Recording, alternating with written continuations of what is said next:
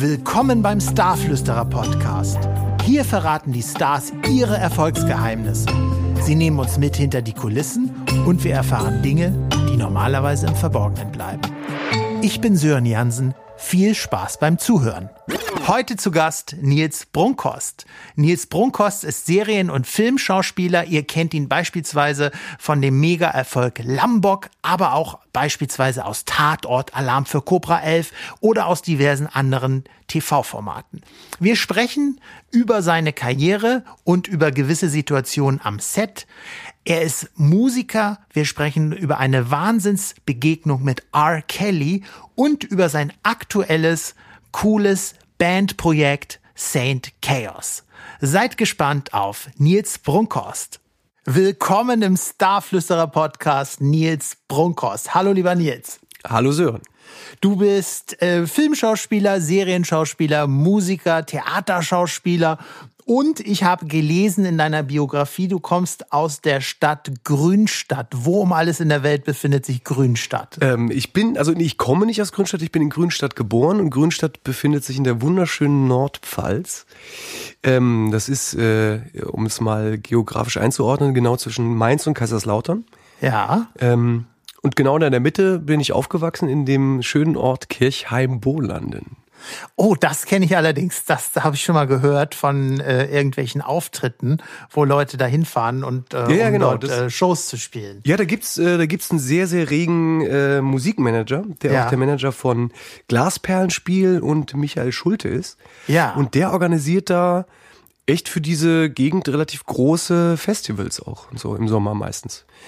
Klasse. Ja. Wir, wir sind hier ja im Starflüsterer Podcast und hören uns so an, was die Stars so zu sagen haben und wie es auch mit der jeweiligen Karriere ähm, gestartet ist. Wie, Mhm. wie kamst du von Grünstadt nach Berlin oder auf die großen Bühnen, auf Oh. die Fernsehbildschirme? Wie, wie ging das los bei dir? Erzähl mal. Aber das war alles relativ holprig und das ist eine, eigentlich eine sehr lange Geschichte, aber ich versuche ich, ich, ich, ich mache die kurze Version.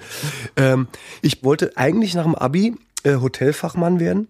Ja. äh, wollte dann äh, Medien- und Kommunikationswissenschaften studieren, hab dann im Zug auf dem Weg nach Köln, weil ich da eine Freundin hatte, äh, eine Schauspielagentin kennengelernt. Und Im Zug? Im Zug. Genau. Und ich habe aber Musik schon immer gemacht. Ich habe sehr früh mit Hip-Hop angefangen, hatte Ja. irgendwie mit äh, 14 meine erste Hip-Hop-Band. Ja, da erzählst du uns ja gleich noch was, weil du genau. hast ja äh, einen Weltstar getroffen, was mir gerade, bevor wir uns äh, äh, nicht, also ja, ja. Nee, äh, und dann äh, bin ich von äh, quasi von der Musik irgendwie ans Schauspiel gekommen, hab, hab zur Schulzeiten auch Theater gespielt. ja, Ähm, hab dann diese Schauspielagentin getroffen und zwar war das äh, zu der Sonnenfinsternis. Damals gab's, ich glaube, das war 99, gab's so eine ganz krasse Sonnenfinsternis und da sind alle nach Süden gefahren, um sich die anzugucken und ich bin nach Norden gefahren, nach Köln. Hab dort diese Schauspielagentin getroffen in diesem Zug. Da war kein Mensch in diesem Zug, nur diese Agentin. ein Geisterzug. Ein Geisterzug, genau. Und da saßen wir zusammen, da hat sie irgendwie so Fotos sortiert. Und da habe ich sie gefragt, was die macht. Und sie so, ja, ich, sie hat, äh, sie ist Schauspielerin, hat gerade eine Agentur für Schauspieler gegründet. Krass. Und äh, dann haben wir uns kennengelernt und dann zwei Wochen später hatte ich den allerersten Dreh Über sie? über sie für die Filmakademie Lu- Ludwigsburg. Habt ihr noch Kontakt? Ja, das ist immer noch meine Agentin. Ach, also komm. wir, wir arbeiten jetzt gerade so mehr lose zusammen. Ja. Also wir sind jetzt nicht mehr vertraglich gebunden. Ja. Aber äh, wir arbeiten noch zusammen. Und das ist über 20 Jahre her. Wahnsinn. Und die hat dann da analoge Bilder sortiert im, Genau. im, im, im Bordrestaurant oder am und Tisch ich, oder so? Genau, und ich war dann natürlich neugierig und gefragt, was, was machen Sie da? Und sie so, War ja auch keiner da zum genau, Reden sonst, genau. oder? Und äh, dann habe ich irgendwie gedacht, so, weil ich hatte immer Bock auf Schauspiel, habe das auch in der Schule sehr gemocht.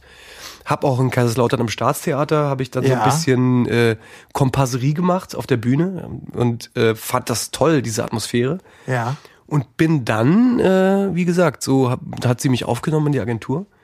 Und ich bin dann plötzlich, das war sehr lustig, mein erster Dreh war für Ludwigsburg ein Abschlussfilm. Also Ludwigsburg ist eine, ähm, eigentlich so die beste Schule für Regie und Ja, für Kamera ja. und, und so weiter.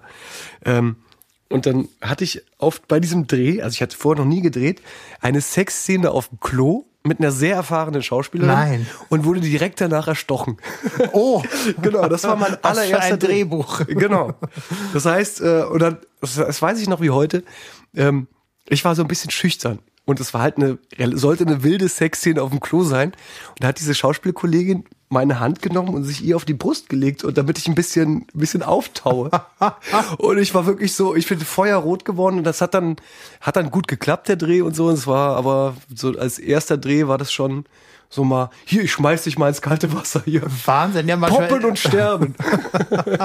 ja, aber manchmal ist das ja ganz gut, wenn man irgendwie Dinge machen muss, die man noch gar nicht, noch nie gemacht hat, so dass man einfach da reinwächst genau, und, und, genau. Und, einfach äh, reinwerfen. Das war eh genau. immer mein, mein Credo, so ein bisschen ja. reinwerfen und machen und gucken, was passiert. Klasse, weil wenn wir uns jetzt mal so deine äh, wie heißt es, Filmografie anschauen, äh, anschauen, da, du hast ja echt bekannte Sachen gemacht. Alarm für Cobra 11, damit fing, glaube ich, vieles an. Du warst genau. sogar in GZS Set. Ja, ja. Das erzähl uns, was war das denn? Also, ah, das war ein ganz kurzer Auftritt. Erinnern. Okay. Das war ja. ein ganz kurzer Auftritt. Da habe ich äh, den französischen Nachhilfelehrer von Jeanette Biedermann gespielt. Oh, Jeanette Biedermann, ja, ja. Wahnsinn. Ja, die war da ja auch mal ganz, genau. ganz groß. Genau. Ja, und, und SK Kölsch, Tatort, ein Fall für zwei, äh, die ganzen großen äh, Krimis und Krimiserien, Soko Leipzig. Ähm, hast du irgendeine Art von Erfolgsgeheimnis, wie du äh, an diese Folgen kommst oder, oder was muss man mitbringen, wenn man so große Formate spielen möchte wie du? Ähm, das war am Anfang war es viel Glück. Also ich hatte hatte irgendwie Glück äh, zum richtigen Zeitpunkt, äh, am richtigen Zeitpunkt, äh, zum richtigen Zeitpunkt am richtigen Ort zu sein.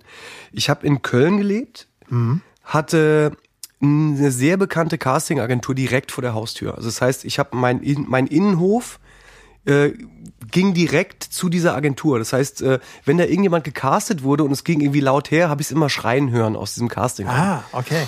Der damalige Caster wurde auch ein sehr guter Freund von mir und der hat mich immer so ein bisschen so hat mich so ein bisschen an der Hand genommen, an die Hand genommen, hat mich so ein bisschen da rein reingeführt in große Sachen. Ja. Also ich war zum Beispiel eine Szene war, das werde ich auch nie vergessen.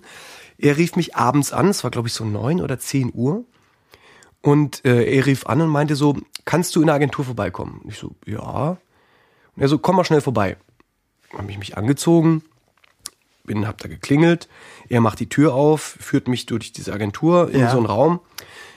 Die Tür geht auf, sitzen da äh, Moritz Bleibtreu, Sönke Wortmann und Christian Zübert. Nein. Und dann ging es um eine Rolle in Lambok, also in dem, ja. in dem Kinofilm. Ja.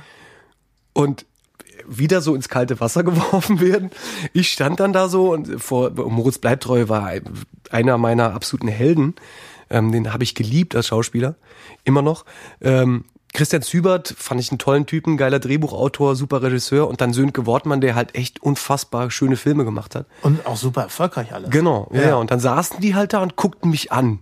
Und ich wusste nicht, worum es ging. Also die guckten mich einfach nur an und ich dachte so, okay, und dann hatte ich, das war eigentlich meine Besetzung für Lombok. Also damit, du dadurch. Du musstest gar nicht ins Casting, du musstest nur reingehen, damit die dich sehen, oder was? Nee, ich musste einen Tag später ja? mit Christian Zübert einen Tag verbringen.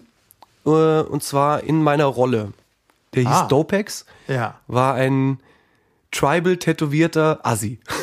Okay. und ich musste halt einen Tag lang ein Tribal tätowierter Assi sein. So, der musste halt so ein bisschen, bisschen, äh, ja, so prollig sein. So, ja. Das war dann ein Tag lang mit Christian Zübert und dann habe ich diese Rolle bekommen. Und so ging das los. Also dann kam dann plötzlich ein Tatort und dann kam, äh, da, darauf baute das dann irgendwie ja. auf. So. Und das war spannend, also es war sehr spannend. Das war eigentlich wirklich viel Glück, aber natürlich auch ähm, hatte ich da total Lust drauf. Also ja. da reinzugehen und äh, das alles auszuprobieren. Ja, das ist ja auch immer als Schauspieler kann ich mir vorstellen, noch mal, noch mal ein Tick mehr spannender als als Sänger, weil du ja durch die unterschiedlichen Rollen, ja, absolut. Du, du musst absolut. ja alles können irgendwo. Ja. Ne? Absolut, ja, ja. Also man, äh, man muss nicht alles können, man lernt halt auch ja. unheimlich viel dazu. Weil, also ich musste reiten lernen, ich musste fechten lernen, ich musste, ich habe Gitarre spielen angefangen durch, durch das Schauspiel. Ah. Und ähm, war Sänger war ich immer, aber irgendwie dann musste ich für eine Rolle Gitarre lernen und habe äh, einfach Gitarre gelernt, habe tanzen gelernt, habe äh, Salsa, Paso Doble, hab ein Pro, musste einen Profitänzer spielen und musste da, das dann alles richtig von der da, Pike auf lernen. Da denkt ja gar keiner dran, wenn er so sagt, oh, da kommt ein Schauspieler, dass du dann, ja, das ist ja dann auch irgendwie lebenslange Weiterbildung. Total, irgendwo, ja. oder? Absolut. Also ja. es gibt viele Sachen, die bleiben einfach dann. Ja. Also das Interesse für Tanzen, äh, für Musik habe ich ja eh immer gehabt. Ja. Ähm, aber also man lernt unheimlich viele schöne Sachen dazu. Und Super. das hätte ich sonst wahrscheinlich nicht gehabt. Super spannend, super, super spannend. Ähm, erzähl uns doch mal, was denkst du, ähm, du sagst, du war, warst Musiker, bevor du Schauspieler wurdest. Was ist denn so deine Motivation, ähm, entweder auf die Bühne zu gehen oder ans Set zu gehen, wenn du drehst? Was, was ist die Motivation hinter dem Schauspielberuf?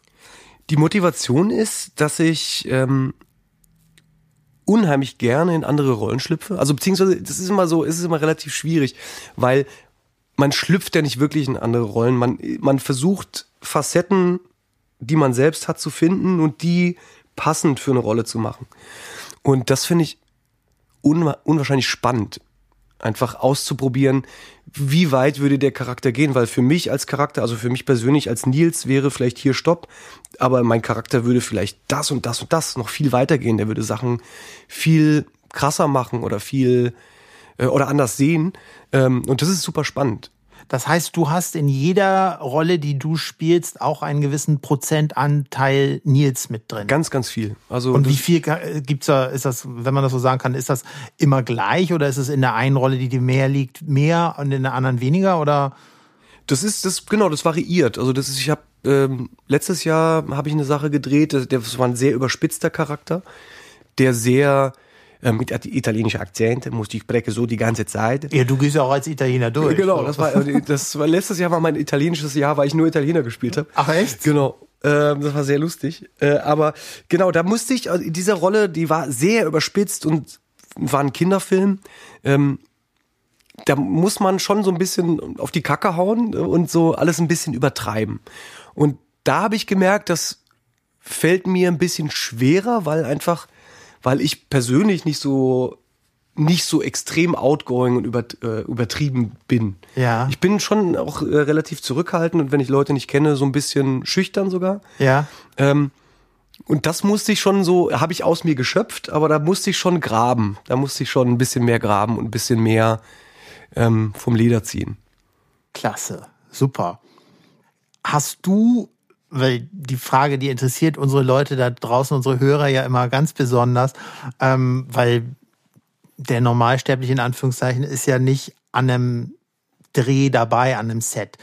Gab es Situationen, wo du sagst, das werde ich mein ganzes Leben lang nicht vergessen, was heute passiert ist? Oh, das gibt's, gab's öfter. Also es gab's in äh, mit sehr lustigen Situationen, aber teilweise auch sehr sehr tragischen Situationen. Ja ähm, weil du gerade vorhin Alarm für Cobra 11 gesagt ja. hast, da, das war schon heftig, der Dreh, ähm, weil sich ein Stuntman, also wir haben, äh, wir haben Skater gespielt, also Rollerblader, ja, ja. die sich ähm, mit ihren Rollerblades an LKWs auf der Autobahn dranhängen. Oh. Und dann da irgendwie reinklettern und da Waffen finden. Ja. Ähm, genau. Und dann wurde ein Stuntman, der hat dann irgendwie, also wie gesagt, einer meiner ersten Drehs war das, der hat es, hat mich gedoubelt und hing dann hinten an diesem LKW dran. Der LKW ist auch wirklich über die Autobahn gefahren. Also dann auch so ein junger Typ wie du wahrscheinlich. Der war genau, also die kriegen ja, ja meist eine Perücke ja. aufgesetzt, dass die ja. halt so aussehen wie, wie, wie man selbst so. Und dann äh, auch, der war nicht alt. Also der war auch so, ich war damals Anfang 20, der war auch so Mitte, Ende 20, würde ich sagen. Und der rutschte so ein bisschen ab und äh, striff so mit der Hand über den Asphalt. Oh. Und das war bei der Geschwindigkeit natürlich ziemlich verheerend. Also du hast, ich habe die Hand gesehen und die Finger, das sah nicht lustig. Das war nicht, nicht so lustig. Ähm, andere Situationen gibt's natürlich ähm, unheimlich viele, man lernt unfassbar viele nette Leute kennen. Glaube ich. Und ja. äh, aber ein sehr schlimmes Erlebnis, also ein lustig schlimmes Erlebnis, was ich hatte, da habe ich einen Fall für zwei gedreht und habe den Gegenspieler von Matula gespielt, also ja, Matula Klaus ja, Theo Gärtner. Ähm, ich hatte eine Szene mit dem Paul Frielinghaus. Äh, der hat den, den Anwalt gespielt, also der Partner damals von Matula.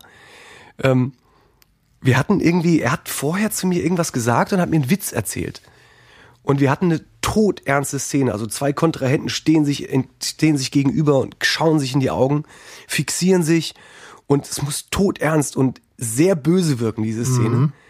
Und ich hatte das Problem, also wir standen uns gegenüber und ich musste mich eindrehen und guckte ihn dann erst an. Es hieß also quasi, und bitte, ich habe meinen Kopf gedreht und habe ihm dann in die Augen geguckt. Er hatte mir aber vorher diesen Witz erzählt. Das heißt, es hieß, und bitte, ich drehe mich rum, wir gucken uns an, fangen an zu lachen.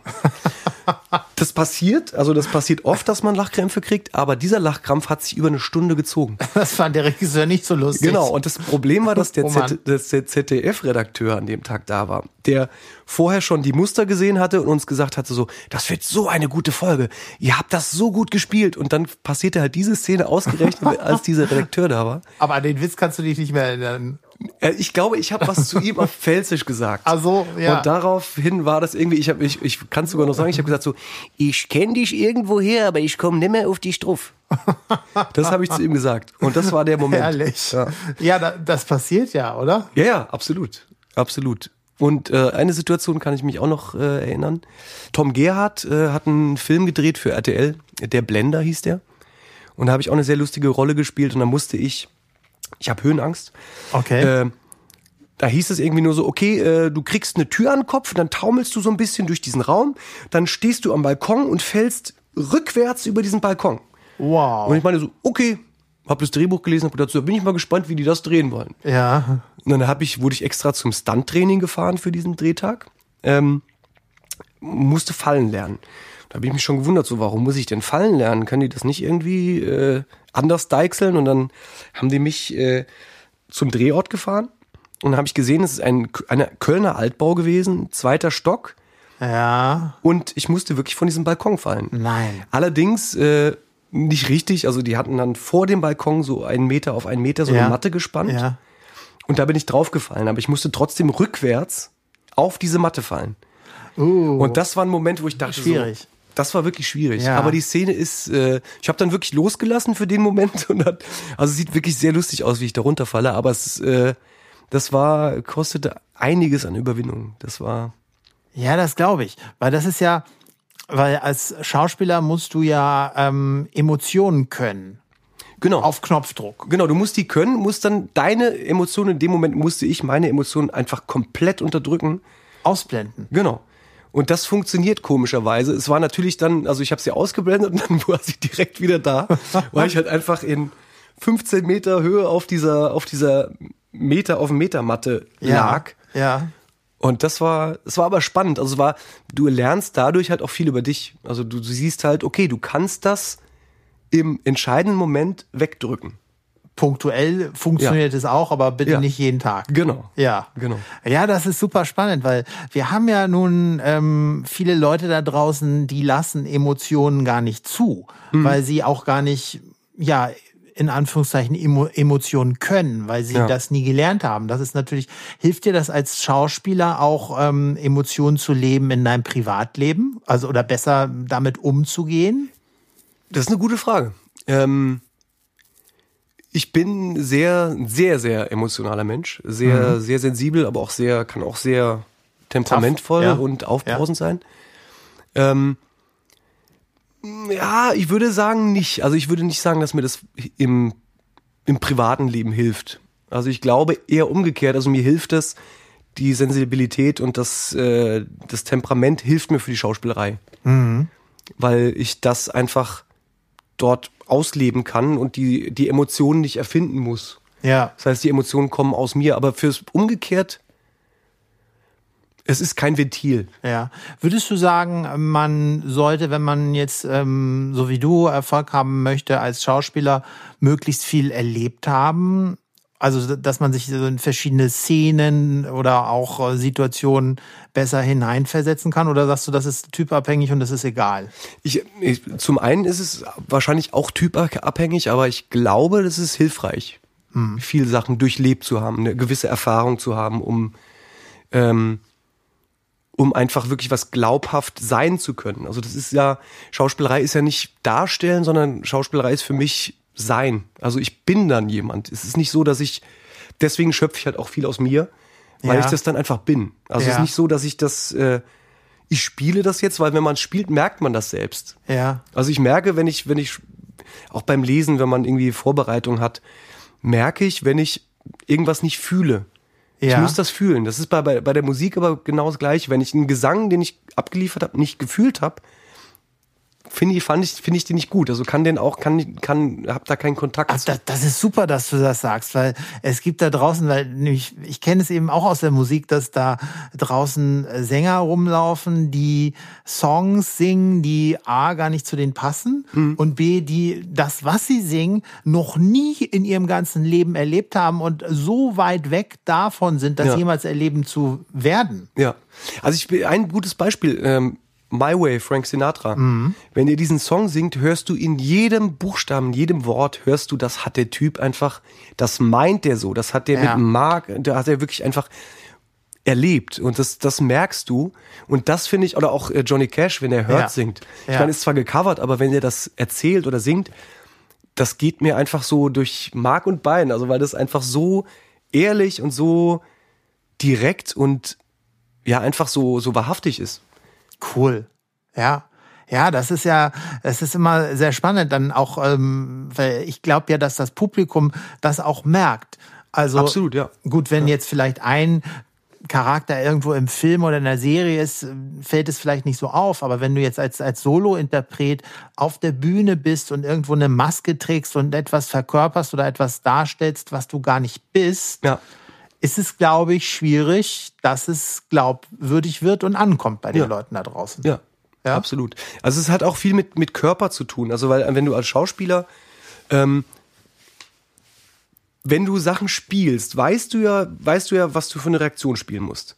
Ja. Wenn du aber im echten Leben, also ich muss versuchen gerade ein Beispiel zu finden, das findet mir gerade nicht ein, aber äh, wenn du im echten Leben mit deinem reagierst du, wenn du erschreckt wirst beispielsweise, reagierst du mit deinem Körper anders. Das heißt, wenn du als Schauspieler spielst, also wirklich nur was vorspielst und nicht in der äh, nicht in Verbindung mit deinem Körper stehst, ähm, wirst du wirkst du hölzern, Ah. wirkst du äh, nicht wahrhaftig. So, wenn du aber äh, da gibt's auch so eine Technik, äh, die hat irgend so ein äh, Schauspieltrainer erfunden, Ja. ähm, wie du deinen Körper quasi mit dir, mit deinem Spiel in Einklang bringen, bringen kannst. Dass du halt wirklich auch mit deinem Körper glaubhaft spielst. Super spannend. Ja, das ist su- super spannend. Und das ist, äh, Leonardo DiCaprio macht das zum Beispiel auch. Ja.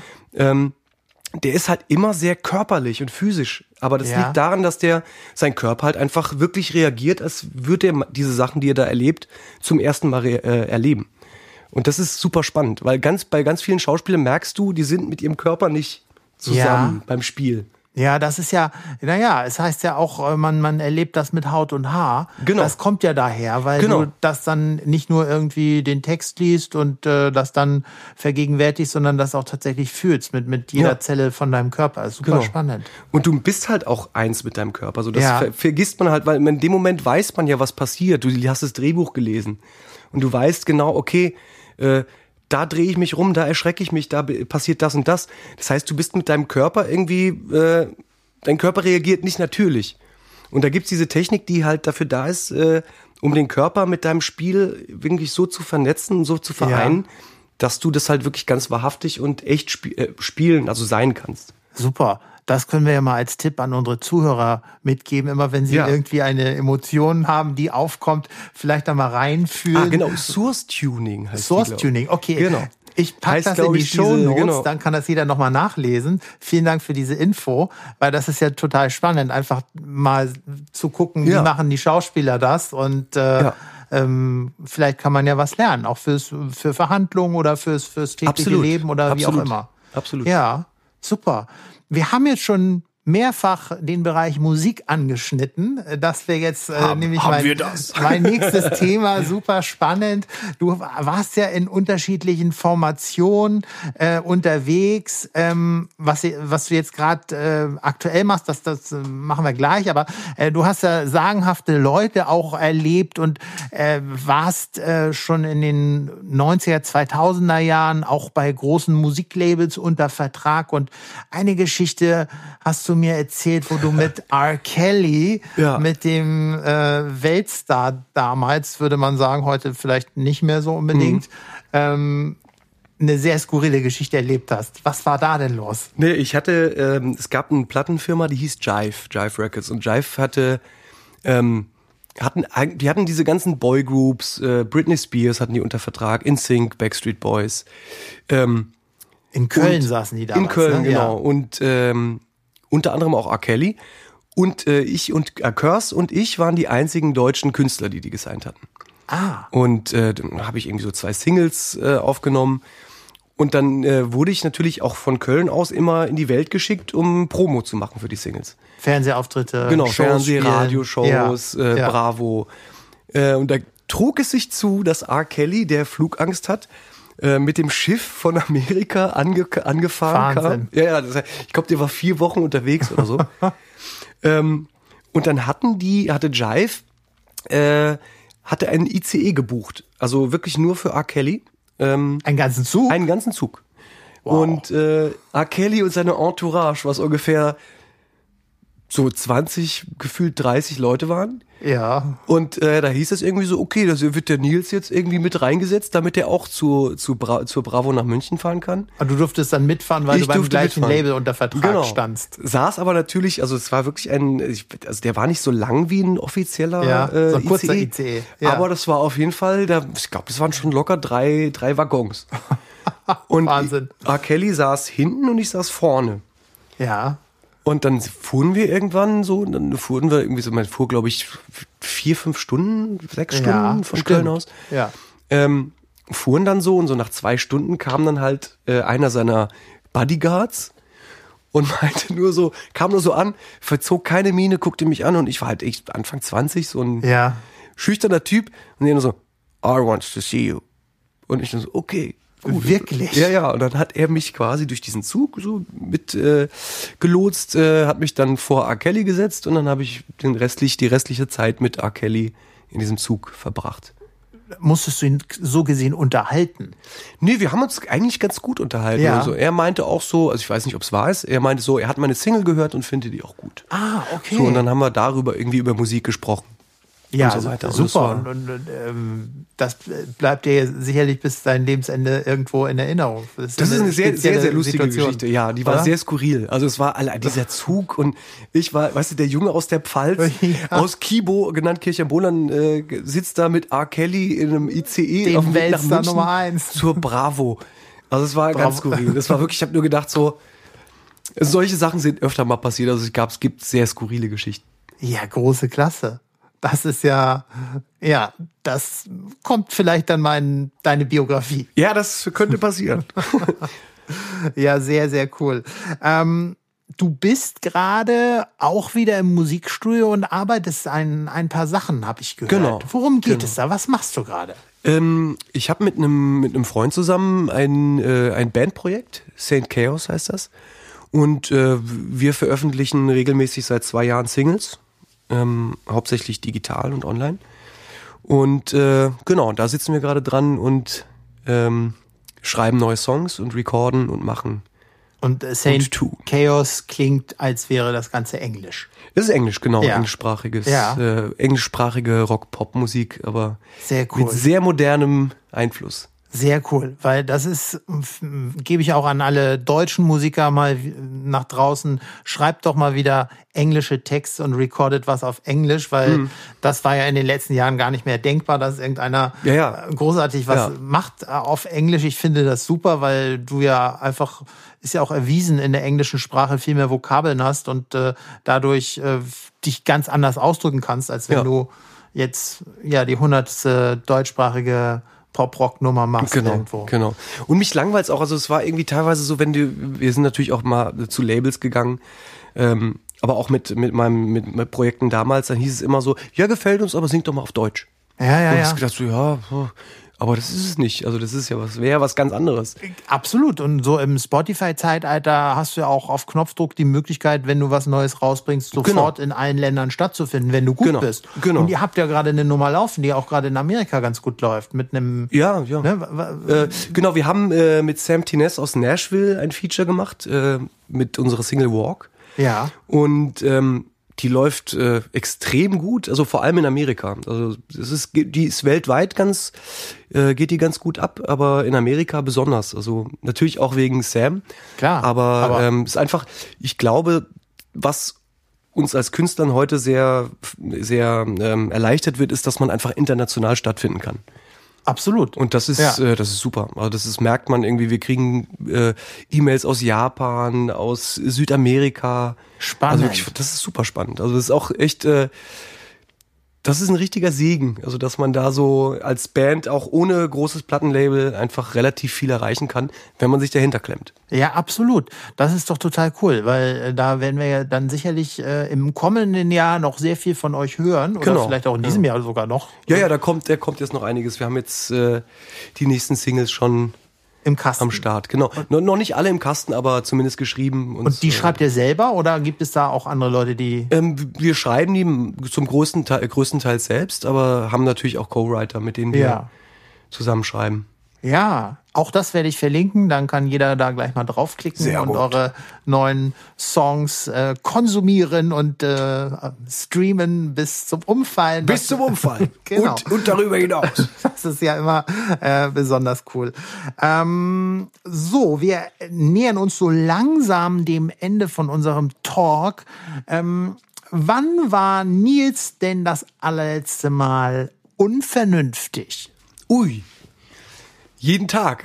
Wirklich? ja, nee, ich bin, ich bin immer unvernünftig. Also ich bin ein relativ unvernünftiger Mensch. Ähm, das ist äh, tendenziell auf jeden Fall unvernünftig. Ähm, Wie äußert sich das? Ach, ich, ich nehme mir oft Sachen vor. Äh, ich war auch wirklich dieser typische Fall von äh, Silvester, ich höre jetzt auf zu rauchen, ich mache jetzt das und das und das. Ähm, das funktioniert bei mir nicht. Also ich werde, ähm, ich, ich bescheiße mich dann ganz gerne selbst.